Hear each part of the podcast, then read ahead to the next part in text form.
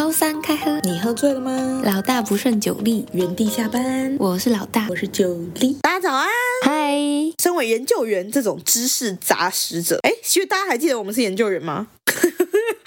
感觉大家应该都忘了差不多了。我们前面很像什么两性专家，一直在那边解决感情问题。我们前面根本在讲屁话，然后一直消费人家什么远距离大师，还有我们在那边讲说什么购物啊，然后两餐吃一颗馒头什么的，超级都在讲干话的。不是，这不是干话，这是脚踏实地、认真生活的研究员，好不好？反正。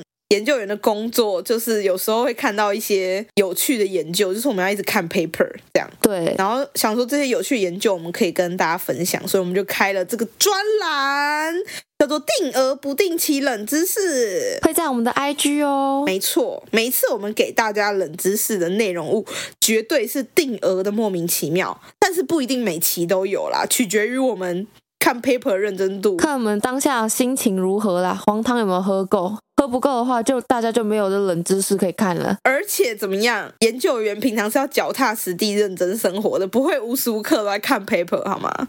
那我们这一期有一个第一期的不定期冷知识，老大要不要跟大家分享一下？跟你说，我最近实在是看太阳能电池，看到我真的是太吃紧了，我就立马去搜寻了一些比较有趣的论文。诶，我看到一个让我流口水的论文，你有办法想象一篇论文？它的名字，它的 title 非常的简短、简洁有力，就是一个 curry 吗？它就是一个单词哦，而且它的内容就是完整的在讲咖喱这个东西，没有错，不要怀疑。我以为他在说文解字，没有哈，不是任何什么缩写哦，他就是 curry，c u r r y，他就是在讲咖喱的起源，还有一些咖喱的殖民意义啊什么的哦，超有趣。而且重点是，你知道他参考文献看起来都超好吃。什么印度秘籍料理爆你汁什么之类的，超级有趣的标题。不错哦，哎，而且我跟你说，先跟大家偷偷透露一下，我这礼拜找的找到的是关于咖喱的论文，超级有趣。你知道咖喱、印度咖喱还有东呃日本咖喱吗？你刚才讲过是看 curry，你现在又偷偷透露一下，有点奇特。没有，我跟你说，我现在要透露的是内容。我发现咖喱不是有分成不同流派吗？印度咖喱这种东西，日式咖喱，对，日式咖喱它是那种甜甜的嘛。印度咖喱就是集结各种香料啊，就是香味比较浓厚的那种。咖喱，你知道它的身世起源非常的莫名其妙，它甚至连印度人都不知道，哈，我们怎么会有咖喱这种东西出现的莫名其妙。好了，我就点到为止。大家有兴趣的话，记得要去关注我们的 IG，请搜寻老大不胜酒力哦。那我可以发问吗？好，你问。那那种就是营养午餐的那个，就是有一点土黄色、颜色比较浅的那个台式咖喱，到底是怎么来的？那个是荧光剂咖喱，你不觉得它超黄的吗？对啊，那个真很问号，而且为什么它要勾芡成那样？然后它的马铃薯都超小一块，就是那种方方的，很像什么那个就是冷冻的那个马铃薯小丁，然后啪啪啪啪啪整罐倒进去这样。哦，跟你说，它不只是咖喱咖喱块，不是咖喱块，马铃薯块的形状很小。很奇怪，它明明午营养午餐的菜名是咖喱鸡，它根本就没有鸡肉的成分，永远看到都是马铃薯跟红萝卜，谁要吃啊？超生气的！度，它那个稠度真的是咖喱应该长的样子吗？绝对不是啊，那个很水耶。所以我就觉得很奇怪，那也算咖喱啊？那可能是莫名的汤咖喱吧，不知道是哪一种流派的，小学流派、营养午餐派。OK，营养午餐流派。那我们有机会再去找一下营养午餐流派的咖喱是什么，跟大家讲一下啊。当然是不定期、啊，太饿了啦。等有想到再说。哎、欸，我很好奇耶，就是所有人应该都吃过那一种咖喱。你说营养午餐吗？对啊。肯定的啊，一定有。这样子他会害所有小学生不喜欢吃咖喱耶，他就觉得啊，咖喱就是那样。这我倒是还好哎，毕竟我看到咖喱我就自动略过。好，这不重要，我们的宣传广告植入就到这里结束。接下来开始我们今天的主题。今天的主题我跟你讲，含金量非常的高，就是集结了我们两个的真的是 blood 与汗水，而且我们就这样这样经历了两年。被折腾的日子，这个主题真的是刚跟我们息息相关，而且刚脱离不久，哎，没错，作为刚毕业从研究所脱离苦海的那种社畜，最能体会了。尤其最近我看到我的学妹，她又在为了她的计划书口试烦恼啊，然后过了之后就觉得，哎，我就要毕业了，这样。其实她的 final 都还没，所以我就以我个人不准确大数据，收集了一些在读研究所同学们的烦恼。然后我们今天就会用我们自己的过来人的经验来跟大家讲，我们是怎么调试跟解决这些问题。但我的方法你可能不会适用，我的蜜糖 maybe 你的毒药，好不好？好，来，请跟大家分享一下研究所。哎，其实我蛮好奇，因为其实不同科系的研究所，他们面临的压力会不太一样吧？就可能像是一类组，可能像文组、商管学院那一种啊，可能就是跟老师啊距离会比较远，或者是你可能需要做一些你知道很量化的东西，然后你可能要访谈东访谈西，就是你量化东西做出来，你要做执行。可是像二类组，他们可能要做系统，就做比较多专业度比较高的东西，然后你可能需要。要四处要那种，然后什么 CPU、GPU 的那种运算资源，但其实压力会来源会不太一样吧？我觉得要资源，那应该是他实验室穷不穷的问题。如果没有资源，就不要做那件事情。你，我觉得研究所最重要就是你要先知道自己读研究所的目的，就是刚刚那一些东西都是基于你要。为什么读这个研究所而去做某件事情？我个人的目的啦，就是我两年内就要毕业。你说哪个学历吗？对，就是跟我指导教授是达成共识，就是他的学生进来就是两年就要毕业。跟我们达成共识之后，很快事情就可以往前一直推推推。但如果你的目的可能是说我真的想研究好一个东西，那你可能就是要去选一个没那么好毕业的老师，或是。实验室很大，资源很多的实验室来完成你那些酷酷的研究。不管是读研究所前、读研究所中，你都要记得自己读研究所的目的。哎，不过这其实蛮难的吧？因为其实就像我身边蛮多人，他们读研究所的目的，其实都只是因为不知道工作要找什么，就是对于自己未来很还很迷茫啊，所以干脆就啊想说啊，就先读个研究所好了，干脆去。也顺便洗个学历嘛，然后出来起薪也可能比较高一点，然后也可以多两年的时间，可以思考一下自己未来要做什么。其实应该蛮多人都是这样子的吧？其实我当初也是这样啊，然后我进去之后，我一开始是没有目标，就是进去，然后我进去之后，我的短期目标就已经设好，我就是两年内要毕业。这算是长期目标吧？那两年就是长期吗？我觉得对我来说超级长期，还是我这个人。看看事情不够宏观，我的短期可能是可能三四个月之类的，真的蛮不宏观的，才两年。我这三四个月，我写完第几章，或者是我写完第几章的同时要去哪里玩，然后存多少钱，买多少买多少漂漂亮亮的东西之类的，这是我短期目标啊。哦，我的短期目标的话就是读研究所拿到文凭，然后中期目标就是找到一份我可以偷懒的工作，然后。长期目标就是财富自由，对我来说是这样哎、欸。天哪，你整个范围跨得超广哎、欸，这才不是你的短中期吗？你的生涯规划没有财富自由这一项哦。那我跟你说，你规划的都只是很大很大的方向而已。你从你的中期你要找一份可以偷懒的工作，到长期财富自由，这两者之间完全没有任何相关呢、欸。你有些实质上的构思吗？这是你的梦想吧？工作就会有工作就会有 money money 啊，money money 就可以 money free 啊。可以偷懒的工作薪水会高吗？我就是要离家近。钱多省事，早下班。那我是包租婆吗？好赞哦！好，回归我们正题，读研究所的目的，你确立好你读研究所的目的之后，不管是什么样子，我觉得你要有把握自己能不能做到这件事情。那大家一定最先开始的都会卡在说，我的题目哪里来？我要做什么研究？我就是一个大学生毕业，我应该要会什么？大家都在觉得说读研究所，我不知道是为了什么吗？或者不是说不是说不知道为了什么，是哎考上了要去吗？不去白不去，都缴了报名费。那他当初为什么要考呢？嗯，因为大家都在考啊，所以我也随波逐流考一下，反正也不知道以后要干嘛。你是在说你自己吗？没错，所以这真的是你当初读研究所的目的吗？因为你们一直在讨论啊，然后我就是在同一个圈圈里啊，我就想，哎，大家都在讨论，那我也弄一下好。反正不管怎么样，先跟大家讲，就是如果你在做读研究所的时候，你第一个瓶颈是找不到题目，你不用担心，因为所有人都有这个问题，是真的。但是我们这里可以给你们一些小 tips，可以知道，像我跟老大是。我们题目我们没有学长姐传承下来的东西，对，没错，都是靠自己哦。对，也没有老师指定给我们的题目，因为我知道有一些人他们会做老师计划、国科会的计划底下的一些延伸的小东西，但是我们老师给我们挂了一个我们完全听不懂的计划，什么以专利不拉不拉不拉不拉，什么诉讼范围布拉不拉不拉不拉。但我觉得重点是。其他老师可能都还会提点你一下方向说，啊，我我这个老师我是专长做什么领域，所以你可能大概也要做类似的东西。我们老师就说啊，没有，你想做什么，任何东西都可以，你就算要做别系的那种也可以哦，都没问题了。我们我们老师接受度超级广。对，然后。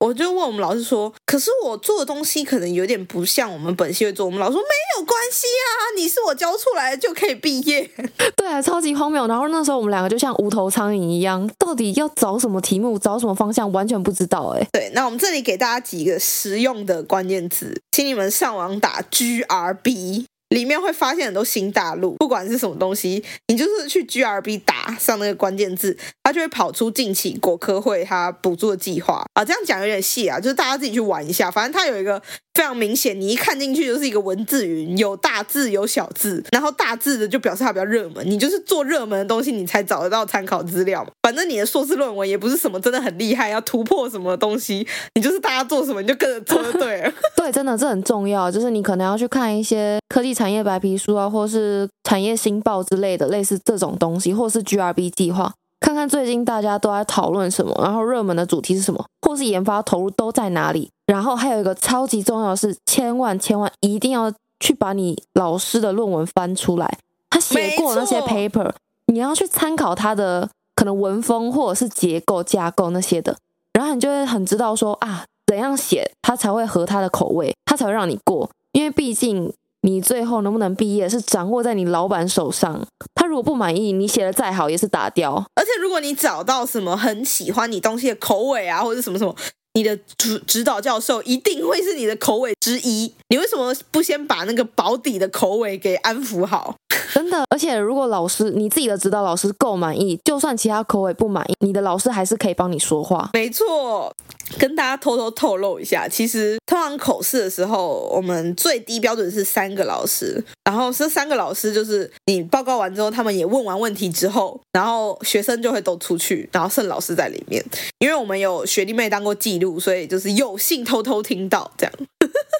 三个老师就会说：“哎，这个学生可以啦，给他过啦。”那他们根根本就是在里面聊天，说：“哎，我在哪里又买了一个什么新房子？哎，我什么时候结婚什么的？对对对，聘金多少多少？”对，他们对于你要不要毕业这件事情，就只有我前面的两句话，超级无感，好不好？对啊，我想跟大家补充说明，就是只要你的指导教授愿意让你进行口试，不管是 proposal 还是 final，就表示他已经认可你可以毕业，就不要太担心。嗯，真的。那除了读研究所的目的之外，你真正去读研究所之后，最重要的东西就是有没有钱呐、啊？没错，研究生的生活费来源，廉价劳工哎，因为常常都会有刻板印象，听说哎，研究生就是会很穷啊，老师会给你很少的钱，然后叫你做超多的事情。某种意义上是对啦，我有听过那种很瞎，就是老师一个月给他两千块，然后那两千块你要帮老师买咖啡，做牛做马，然后还要什么学生有问题，什么什么都要回，莫名其妙。那根本就是个人型助理吧？我还有听过要帮忙剪那个老师小孩的什么婚礼影片之类的。哦，对对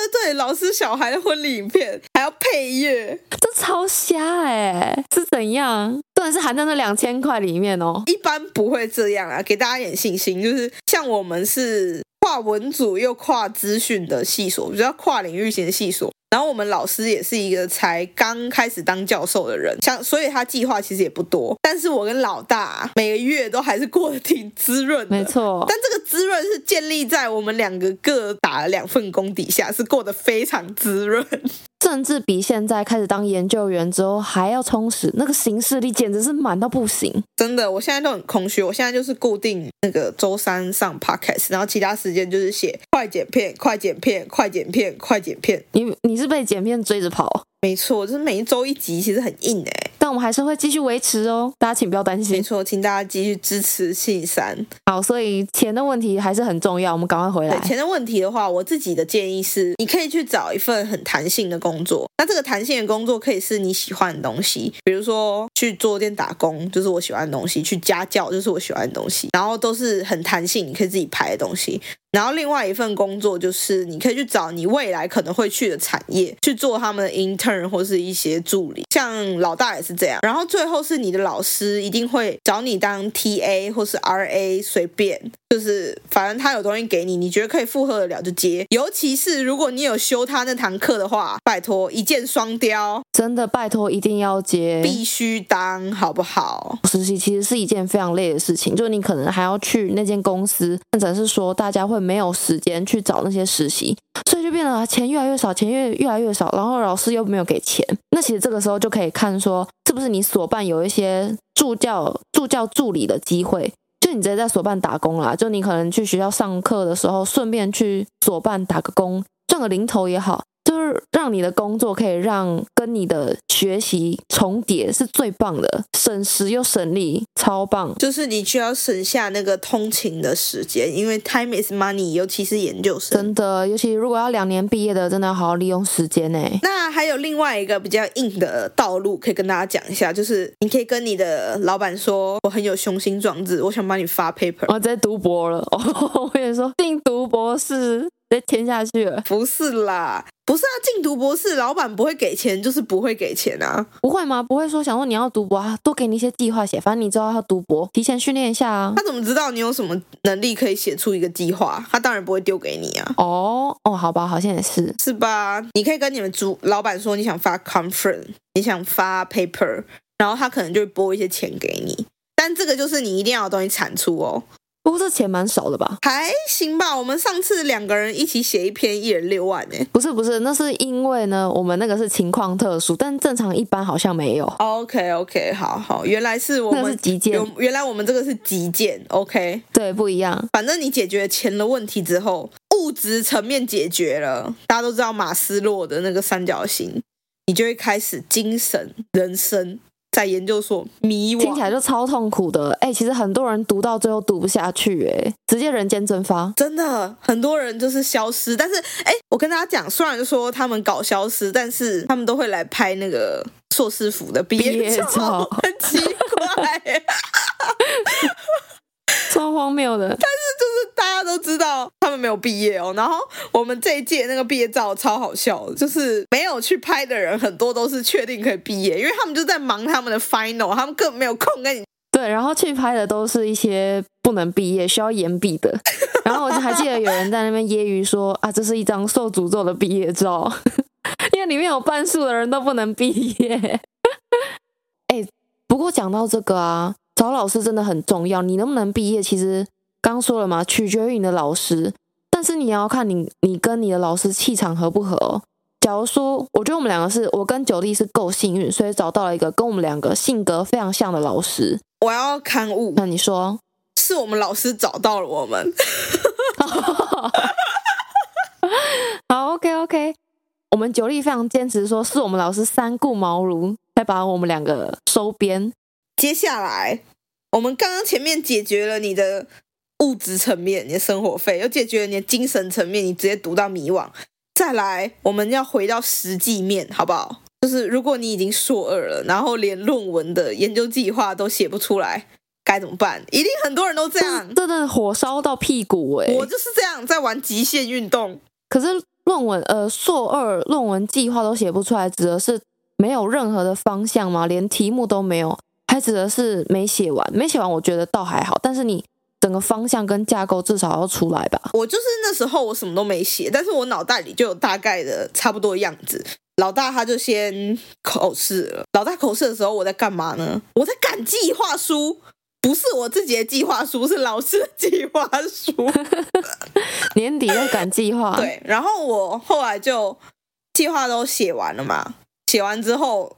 再来就是下一个学期开学就会是硕二下，会是二三月左右嘛，所以我就在过年时候，就是过年期间，我大概用了三四天，把我的论文前三章全部写出来。然后那前三章原本我都只有在脑袋里写，就是我脑袋里有个暂存，就是存了一个 TXT 在那里，然后就把它写出来。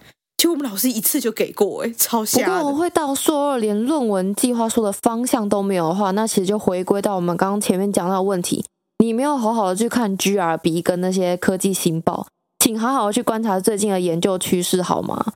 假如说你方向都定好了，你大概知道，就是你可能你先在里面找一个议题或是技术，然后你再从这些议题或技术技术之上，再继续往下钻研，去看说哦，这些议题或技术大部分都在哪里被讨论、被提及，然后目前又有什么样的问题需要被解决。假如说你慢慢继续深化研究的话，其实是可以蛮好的找到方向的。但主要是，哎，我觉得写论文真的很看毅力诶。假如你是三分钟热度，那我真的劝你不要来读，因为你会读不下去，而且你会看到你的论文题目，你就觉得厌烦，然后你就默默的把你的笔电关上，你就让这一切消失，很可怕，这真的很可怕。我觉得。老大刚刚讲的有一点点危言耸听啦，我帮大家翻译一下。怎么会危言耸听呢？你去 GRB 看一看，然后你就随便拿一个名词，因为我那时候就是这样，我就随便拿一个名词，然后就跟我们老师讲，哦，我查什么什么什么什么什么，然后我们老师就会给我很多 feedback，然后我再从他的 feedback 去查一些名词，然后下次又给他那些名词，他又会 blah blah blah，又会给我一些 feedback，这样，然后有一天你的论文架构就出来了。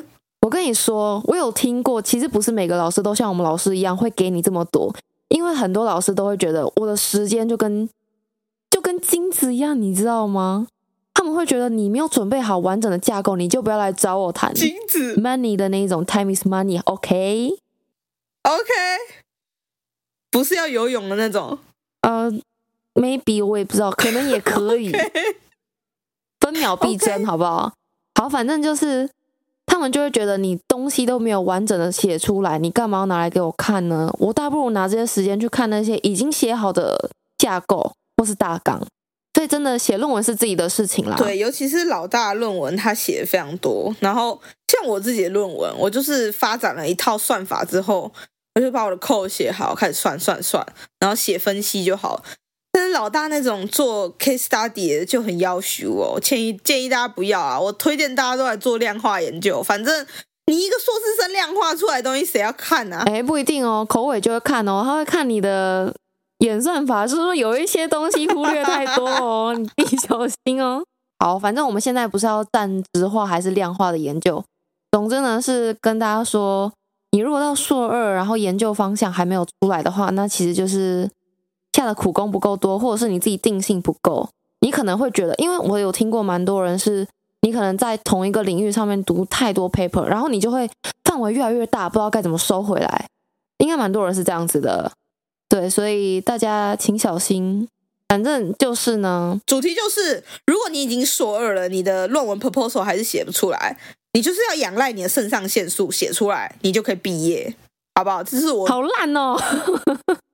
这真的是我最忠实的建议啊！我就是觉得写论文就是极限运动，像我就没有办法像老大一样，什么每个月写一点啊，写一点，我就是最后啪全部写出来那种人。你是临时抱佛脚型的吗？我的肾上腺素一直被压榨的很好，我们老师很会运用我的肾上腺素。那你这样不就要每天熬夜？就是熬个几天，然后你就会突然发现，天哪，有圣光，我看到那束光了，我一定写得出来。你那是回光返照吧？超可怕的！好，谢谢大家，祝大家说下计划书都写得不错，然后脸上都不会长痘痘哦，请大家不要熬夜。赞，拜拜，拜拜。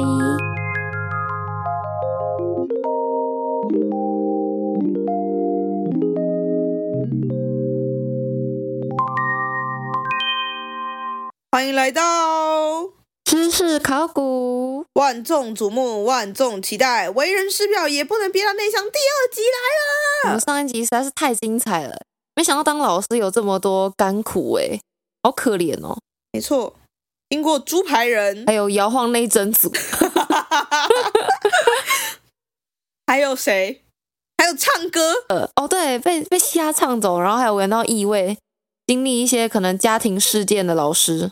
我们这一集来讲讲这些老师们，不只看过很疯狂的学生，其实我觉得最疯狂的是家长，恐龙家长吗？不只是恐龙家长，这可能是霸王龙家长，这么大只吗？所以那些家长们是干了什么事？来，我用老师的第一口吻跟大家解释：我在一所学生会殴打老师、偷冷气、烧校车的简陋学校任教，从这里开始，一切就很不合理嘞，超级夸张。那老师是不是？保险保很高，他为什么让自己深陷这种险境呢？没错，好，反正不管怎么样，在这种情况下，理所当然的一定会遇到各种稀奇古怪的事情。学生疯就算了，这老师在上课的时候，有一次有一个胖胖的中年妇女直接冲进他的班级。然后大喊他一个女学生的名字，然后就像公牛要打架一样，他压低了他身体，像忍者要往前降低风阻一样冲过去，往那个女学生暴冲，太可怕了吧！但是这女学生也不是盖的哦，这个女学生用迅雷不及掩耳的速度侧手翻翻过那个桌子，然后朝着老师大喊：“这是我妈！”莫非是武术达人吗？武术家庭？没错，这是。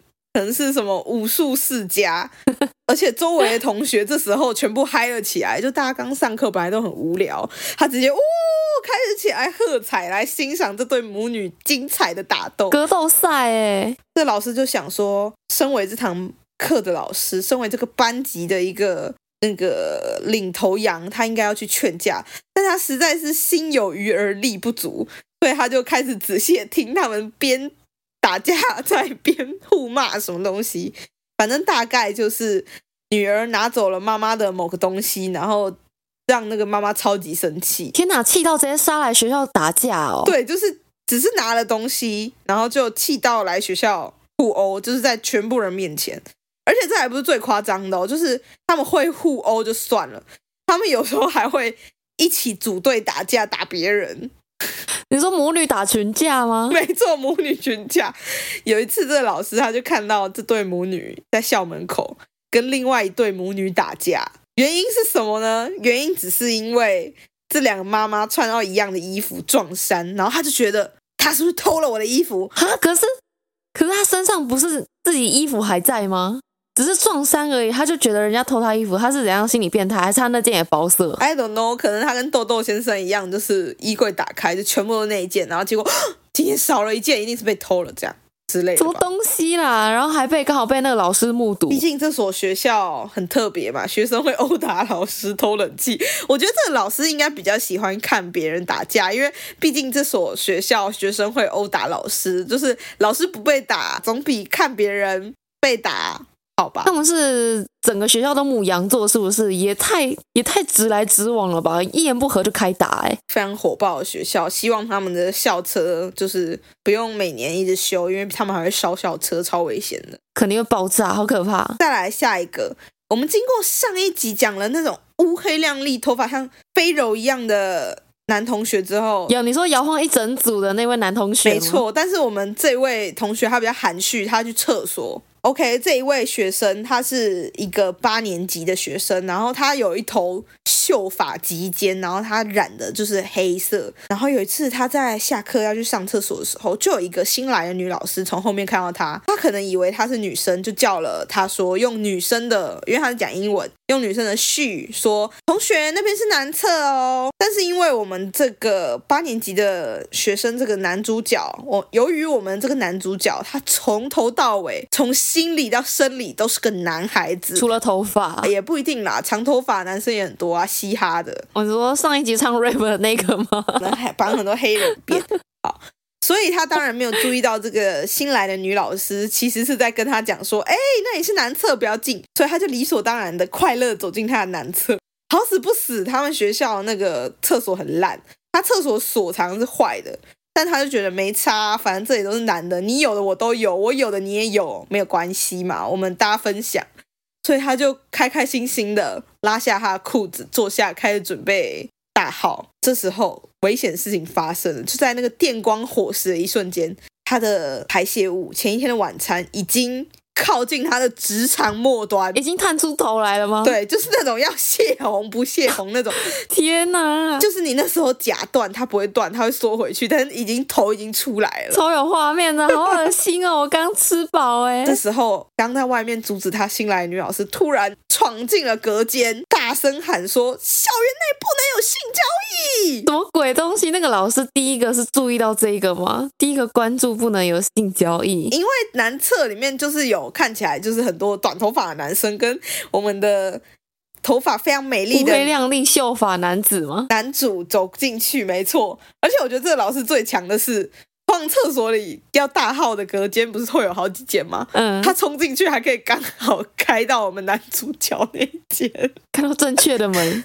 所以那时候厕所是高朋满座的吗？是的，这时候我们男主角简直风中凌乱，他就想说：“天哪，怎么办？”所以他就边大叫边试图着要拉起他的裤子，但是大家都知道，我们刚刚说了，那个前一天晚餐已经探出头来了，哦、所以他又不知道他到底可不可以拉起来，感觉卡到一些什么东西耶！哦，天哪！对，但是我们男主角说。他确定，他这个新来女老师一定是看到了什么，比如说他那一组 完整的一组，因为因为那老师突然大喊 “Oh shit”，然后跑了出去，简直把他吓死了。哦不，他补充说明说是吓死整个。在厕所大小便的善良男孩子们了，大家都只是下课来尿尿拉屎而已。大家直接夹断呢，超可怕！突然一个女生这样喊，然后又看到了另外一个同学的那一整组，我的妈，超可怕！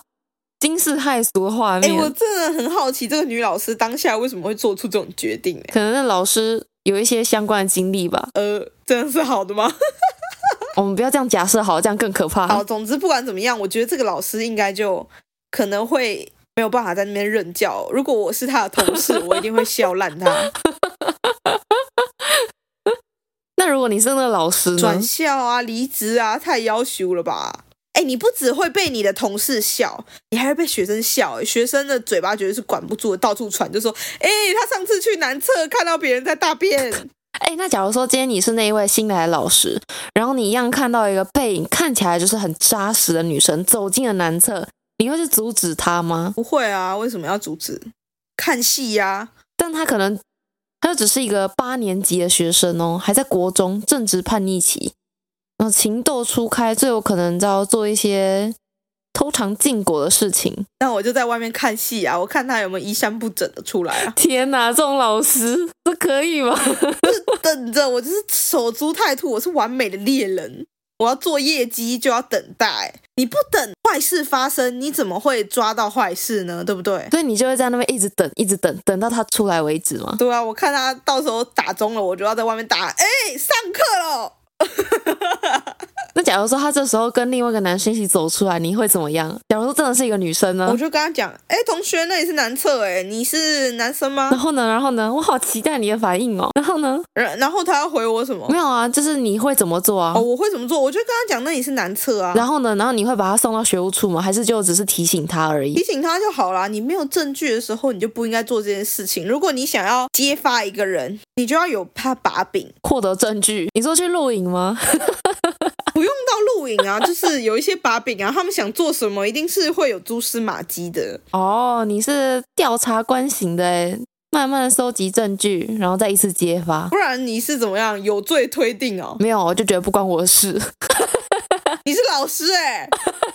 没有，不关我的事，我只负责教书而已。不用教健康教育，拿多少钱做多少事啊？我又不是教健康教育，除非我教健康教育，我可能就还会给他一个保险套之类的。你说你要守在 厕所外面，然后跟他说：“哎，同学，下次用这个比较安全啊。”对，没有，那个要在事前就给，在他走进去之前，我就叫住他说：“同学，来，这给你。”你要说：“哎，同学。”楼下有那个啦，残障厕所啊，不用在这间男厕啊。我不会告诉这个，这太缺德了，好不好？我被投诉吧。好，不管怎么样，我们先来进行下一个小故事。那这下一个小故事也是非常的奇葩，我真的觉得太特别了。好，这是一个呃国中老师分享的他教学生涯里遇到的怪事。有一阵子他在任教的学校啊，常常会被张贴很奇怪的照片。就是大家都觉得那些照片像黑洞，量子领域吗？但是有类似那种照片，类似就是黑洞这样。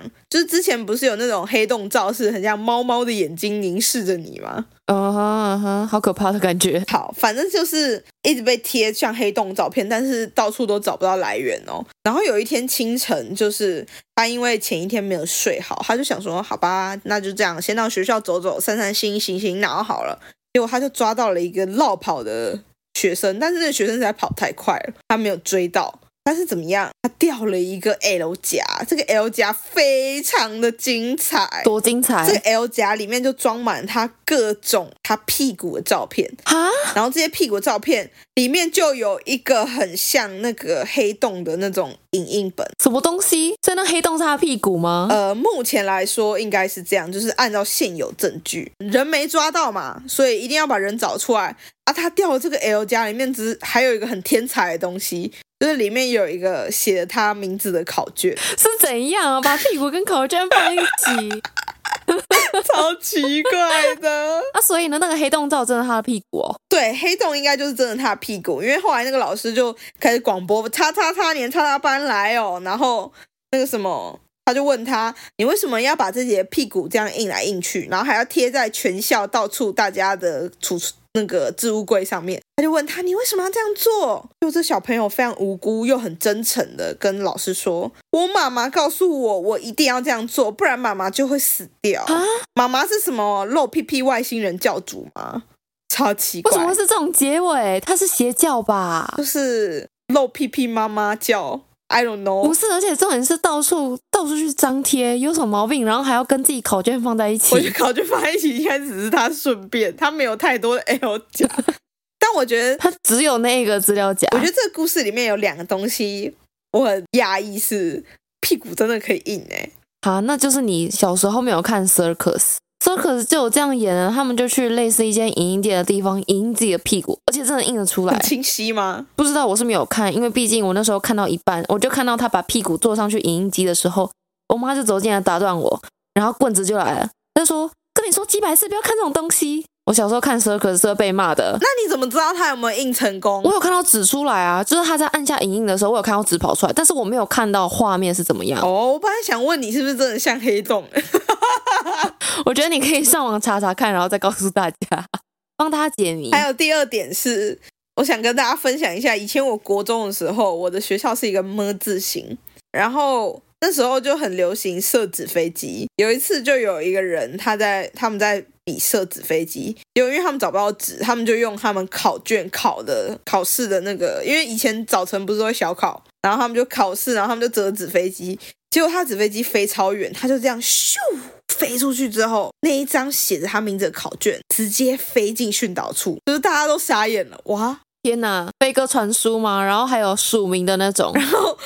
就在飞进去后，然后就开始听到全校广播：叉年插班叉叉叉，早上英文小考四十九分，请来训导处领取，谢谢。好惨哦，他应该要拿别人考卷折纸飞机的吧？而且为什么他可以射那么远呢？我也觉得他可能是什么纸飞机小达人，很强哎，好荒谬的故事哦。好，总之不管怎么样，我觉得。妈妈是露屁屁外星人教主，真的是蛮奇特的一件事情。但我最近有看到一个邪教故事，就是有一对夫妻，然后老公是很高学历的那一种，嗯，然后他很喜欢控制人，妈妈是那种从小就是被家庭教育不是很好，然后可能有被就是上面的人性侵这样，所以他就习惯了被控制。那个高学历的爸爸，他就自己解读了圣经。自己解读了很多奇怪的东西，他把他的小孩全部物化啊！他有十四个小孩，然后他十四个小孩穿的衣服都会是写说 thing one 啊 thing two，按照年纪排行，然后那个 thing 就是东西的那个 t h i n g，哎，这完全已经病态了吧？所以他觉得他的小孩是一个他的东西，就是家庭式邪教事件。然后我看那个 FBI 的那个回复，就说家庭式的邪教事件其实是很少见的。所以这个露屁屁外星人这个邪教应该也是家庭式邪教事件。那他也要生的够多才可以成为一个家庭邪教啊！这个本身条件就很难构成啊。你如果只生一个小孩，就没办法吧？对啊，所以他生了十四个啊。所以他是为了成立这个邪教，所以才生十四个吗？没有，就是他们相信那个，就是圣经里面有说，就是小孩都是上帝的恩赐，但是。我那个爸爸他就是人间的代理上帝这样哦，所以他是把那个小孩归归属于自己的东西。对，我觉得超可怕的，而且他的小孩是平常都会用链子链在床上，然后不能出去上课，也不能跟外面交流。这是什么集中营吗？这太夸张了吧？啊，他的所以他的身边，就那些小孩身边没有任何人可以帮助他们吗？就是他们从小被洗脑，然后这个案件会破获，是因为其中有一个很聪明的小女孩，她捡到了一一台坏掉的手机。嗯，因为他们家就是堆的像垃圾堆一样，给小孩住在就是屎尿到处都是的地方，这样。然后那个小女孩就捡到她爸妈乱乱丢不要的手机，然后她就意外的连上家里的 WiFi 之后，发现外面的世界。然后他就觉得天哪，我家这完全病态不正常。然后他就想办法逃出去求救，而且他自学哦，因为他爸爸是高材生嘛，前面说他应该有遗传到他爸爸的天才基因，他就一切都自学。然后他又长得很漂亮，就他解救了他十三个兄弟姐妹吗？没错。我靠，这完全可以拍成一部电影吧？好像后来有找他们上节目访谈，但是我不知道有没有变成电影。反正是一个蛮可怕的家庭式邪教事件，啊、可能会有第二个家庭邪教，这些十四个小孩后来又到了其他寄养家庭，然后我记得后续分别啊，哪一个家庭可以一次接受十四个问题小孩？那显然就是不能接受那个评估啊。但是这十四个小孩，我要说的是，他们其实真的很可怜，因为他们早期的社会化不足，然后他们的智力跟他们的教学程度也都不一样，就是是那个邪教妈妈。自己乱编教材教小孩的这样，所以他们跟社会真的格格不入。然后后续好像还有人在经历第二次的虐待，就是有收养家庭就说：“哎，听说你以前吃过屎，哎，那你现在吃下去就把东西吐出来，我再看你吃回去。”啊，这太扯了吧？可是通常如果被送去寄养家庭收养那些，不是可能前几年都会有社会局的人来关心吗？不是来评估说这个小孩的身心状况？他们可以叫他演啊。就是这些小孩，就是从小被控制啊，被洗脑，要被二次洗脑，应该不是什么很难的事情吧？完全超可怕，不敢相信哎。总之，我觉得老师其实是一个很酷的职业，就是一个人间观察课的感觉。不过当老师也真的是蛮辛苦的啊！如果遇到一些叛逆期，尤其是当国中老师，真的很难哎。正值青春期，国中老师不都是驯兽师吗？对啊，而且有些小孩就是不讲又讲不听。好，那如果我们的听众有任何是老师的，也欢迎跟我们分享。没错，如果喜欢这一集的话，记得按赞、订阅、分享我们的 Podcast 还有 IG，然后给我们五星好评哦。或是你有什么其他的研究问题啊，也欢迎在 Apple Podcast 或是 IG 留言给我们，我们都会回复哦。如果有特别问题，也会拿来知识考古一下。那我们这边先祝大家教师节快乐！太早了吧？那祝大家都不会看到神秘的黑洞哦。如果你看到黑洞，表示 low PP 外星人教主在你们那边。拜拜。拜。